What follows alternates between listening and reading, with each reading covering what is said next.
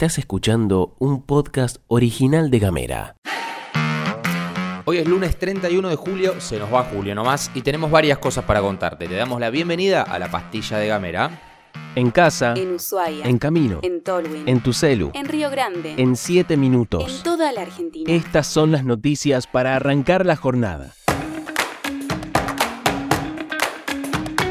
Tras las vacaciones de invierno, las clases no comenzaron debido a un paro por 48 horas que afecta a todas las escuelas públicas de la provincia. El Sindicato de Trabajadores de la Educación Fueguina, SUTEF, reiteró su descontento con el aumento salarial otorgado por decreto por parte del gobierno, considerándolo insuficiente para hacer frente a la situación económica actual. El secretario general del gremio, Horacio Catena, expresó en una conferencia que este aumento no contempla todas las variables que afectan a los ingresos de los docentes y afirmó que se mantendrán firmes en su postura de reclamo. En la conferencia, Catena mencionó específicamente el aumento exponencial de los alquileres y la falta de regulación en el mercado inmobiliario, que afecta significativamente el poder adquisitivo de los trabajadores y la necesidad de una institucionalización respecto al acceso de bienes de consumo básico como los alimentos. En respuesta a esta situación, el SUTEF está llevando adelante el paro docente de 48 horas, retrasando así el reinicio de las clases luego del periodo de vacaciones de invierno, y hasta que no vean que el gobierno de la provincia tome iniciativa respecto a estos temas, anticiparon que no van a detener el plan de lucha.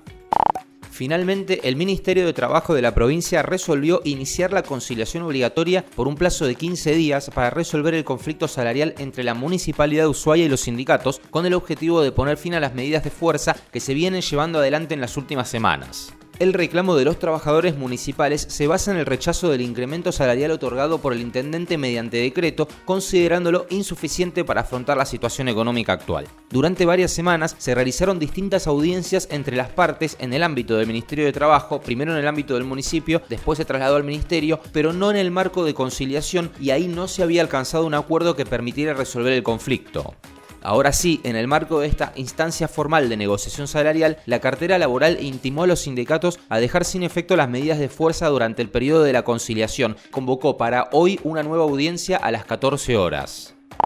Y con información de Crítica Sur nos vamos a Malvinas porque allí se conoció que el gobierno ilegítimo otorgó una licencia para la exploración de oro y minerales. El gobierno de ocupación de las Islas Malvinas otorgó la licencia de exploración de oro y minerales a la empresa Warra Resources Limited. Esta licencia va a permitir a la empresa llevar a cabo actividades de exploración focalizadas en técnicas no invasivas, según la presentan, y de bajo impacto geoquímico y geofísico. En la presentación oficial de la misión dicen que para reducir los riesgos ambientales, Warra Resources utilizará tecnología avanzada como relevamiento de drones magnéticos y electromagnéticos, radares de penetración profunda que van a proporcionar imágenes subterráneas en áreas designadas o consideradas prioritarias. La exploración se llevará a cabo en campos de propiedad de la corona británica. Esto obviamente lo presenta así el invasor, ¿no? Pero todo esto es territorio argentino. Pero lo presentan como campos de propiedad de la corona británica y sectores privados, con quienes la empresa y el gobierno ilegítimo de las islas se van a poner en contacto. Un dato, esta no es la primera vez que se descubre oro en las Islas Malvinas. En 1999 se realizó un descubrimiento de este mineral. En operaciones posteriores hasta 2007 se terminó de confirmar la presencia de oro en nuestra región.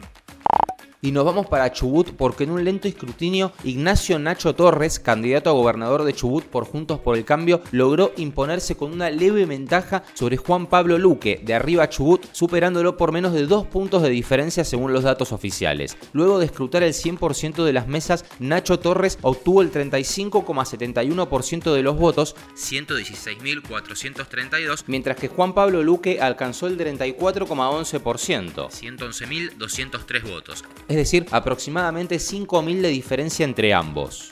Poco después de terminar el recuento de votos provisorios, el candidato peronista Luque, perteneciente al Frente Arriba Chubut, presentado por Arcioni pero que luego se distancia del actual gobernador, afirmó haber ganado los comicios y adelantó que esperará el recuento definitivo en la legislatura local. En el búnker de Torres se reunieron el candidato chubutense junto a Patricia Bullrich y Rodríguez Larreta en busca de la ansiada foto de unidad con victoria que no se había logrado conseguir en las elecciones de Córdoba capital. En su discurso pasada la medianoche, Torres expresó que hoy Chubut tiene un nuevo gobernador y cambió su historia de una vez por todas. No nos van a engañar más, dijo Torres. Se les terminó la joda. Y vamos con una que puede quedar un poco antigua, pero no queremos dejar de destacar ya que sucedió el viernes ya terminando la semana. Abuelas de Plaza de Mayo anunció la emocionante restitución de la identidad del nieto 133. Después de 47 años de búsqueda, se logró encontrar al hijo de Cristina Navajas y Julio Santucho. Esta valiosa noticia fue compartida en una conferencia de prensa llevada adelante en la Casa por la Identidad del Espacio de Memoria y Derechos Humanos, ex ESMA, donde un auditorio colmado escuchó el emocionante anuncio de la presidenta de Abuelas, Estela de Carlotto. El reencuentro involucra a la familia Santucho, que estuvo presente en la conferencia, incluyendo al padre y al hermano del nieto restituido, Julio y Miguel. Además, se destacó la importancia de Nélida Navajas, abuela de Plaza de Mayo, que dedicó su vida a la búsqueda y recorrió el mundo en su afán por encontrar a su nieto. Lamentablemente, Nélida falleció en 2012 sin haber podido abrazar al nieto que tanto anhelaba, pero hoy la noticia es sin embargo la alegría de haber encontrado un nuevo nieto y es el 133. Seguí nuestros contenidos en gamera.com.ar. Llegamos al final de la pastilla de Gamera. Te deseamos que tengas una excelente jornada de lunes. Arranca la semana, metele todas las piletas y si te parece nos volvemos a encontrar mañana. Este podcast fue producido por Mica Maldonado, editado por Julián Melone y conducido por quien te habla Gastón Lodos. Recordá que podés seguirnos en arroba gamera TDF. Si te parece nos encontramos mañana. Gracias.